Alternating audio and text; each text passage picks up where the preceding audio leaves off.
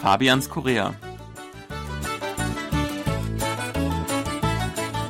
Herzlich willkommen, liebe Hörer. Es begrüßen Sie im Studio Fabian Kretschmer und Sebastian Ratzer. Hallo. Ja, auch dieses Jahr steht wieder Chuseok vor der Tür, eines der wichtigsten Feiertage des Jahres. Im Deutschen wird der Feiertag auch als Erntedankfest übersetzt. Wir wollen mal heute darüber reden, welche besondere Stellung Chuseok in Korea einnimmt und wie wir die Feiertage verbringen. Sag mal, Sebastian, hast du schon deine Geschenke für Chuseok besorgt? Ja, es wäre eigentlich höchste Zeit, aber ich muss gestehen, dass ich keine Geschenke besorgt habe. Also das mache ich eigentlich nicht mehr. Meistens wird Geld geschenkt und ja, also ich äh, beteilige mich nicht wirklich daran und wir versuchen uns auch nichts zu schenken. Okay, also innerhalb der Familie schenkt, schenkt man normalerweise eigentlich schon was, ne? Aber manche schenken ja auch Arbeitskollegen oder Verwandten, entfernten Verwandten auch, ne? Also innerhalb der Familie, ich glaube, Geld ist schon gerne gesehen, gerade auch bei den Kindern. Mhm. Die freuen sich immer, wenn sie ein bisschen Taschengeld bekommen, von den Tanten, von den Eltern natürlich, von Oma und Opa. Ansonsten gibt es natürlich äh, typische Geschenke, da gibt es so Sets. Mhm. Man sieht das schon zwei, drei Wochen früher in den Supermärkten, dann werden die ausgestellt. Ganz typisch ist da so Spam, so ein Pressfleisch äh, oder Rindfleisch auch. Shampoos ist ganz beliebt oder mhm. Seifen. Ich mag ganz gerne oder ich freue mich immer, wenn wir Olivenöl und Thunfisch bekommen. Also das, da habe ich immer Verwendung für. Da freue ich mich auch. Stimmt, das, das ist wirklich was Praktisches, was man gebrauchen kann. Ähm, diese Geschenksets sehen immer so riesig aus, weil da kommt es auch vor allem auf die Verpackung drauf an. Da sind die Koreaner wirklich Meister darin, äh, Geschenke wirklich sehr majestätisch aussehen zu lassen. Genau, das muss natürlich nach richtig was aussehen, aber da hat auch so ein bisschen Umdenken eingesetzt. Es gab ja in den letzten, in der letzten Zeit auch Kritik daran, dass man also zu großzügig mit dem Verpackungsmaterial umgeht. Und ich glaube, das versucht man jetzt auch zu berücksichtigen an den großen Feiertagen. Also alles etwas besser verpacken, möglichst wenig Plastik benutzen, stattdessen Papier oder mhm. überhaupt etwas bescheidener das Ganze aussehen zu lassen. Mhm.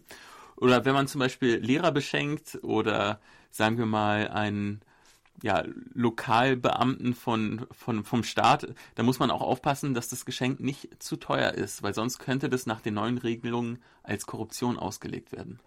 Richtig, also da muss man wirklich aufpassen. Das betrifft sogar mich auch. Also ja. bei KBS und ja auch als Journalist muss ich also da aufpassen. Ich dürfte jetzt keine großen Geschenke annehmen. Bekomme ich sowieso nicht. Also ich komme da gar nicht so in die Versuchung. Aber es äh, betrifft natürlich dann die Anbieter von solchen edlen Geschenksets. Zum Beispiel, äh, wenn es um Hanu geht, also koreanisches Rind. Das ist ja richtig teuer. Mhm. Und äh, das kann man jetzt nicht mehr so ohne weiteres verschenken. Da muss man aufpassen. Und ich glaube, glaube, da sind die Umsätze auch so ein bisschen eingebrochen.